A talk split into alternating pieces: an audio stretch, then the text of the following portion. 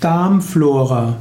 Als Darmflora bezeichnet man die Mikroorganismen im Darm. Darmflora ist äh, die, sind alle, ist die Gemeinschaft aller Mikroorganismen, die im Darm leben und die auch für, an der Verdauung beteiligt sind. Die Menschen und die meisten Tiere können nur dadurch leben, dass sie eine reiche Darmflora haben. Zur Darmflora gehören Bakterien, aber auch Hefepilze und auch sogenannte Protozoen. Heute nimmt man an, dass die Art der Darmflora einen großen Einfluss auf die Gesundheit hat.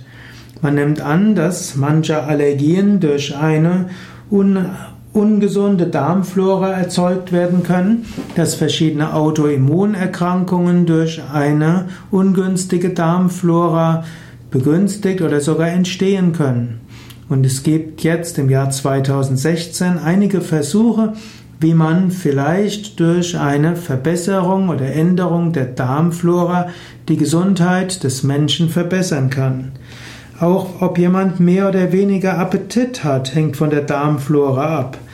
Eventuell haben die dickeren Menschen eine bestimmte Darmflora, die mit dafür verantwortlich ist, dass der Mensch immer Hunger hat. Währenddessen die dünneren Menschen haben vielleicht eine Darmflora, die schneller zu einem Sättigungsgefühl führt. Im Darm gibt es über 400 verschiedene Bakterienarten hm, und hm, zusätzlich eben Hefepilze, Protozoen, auch Viren und so weiter sind im Darm.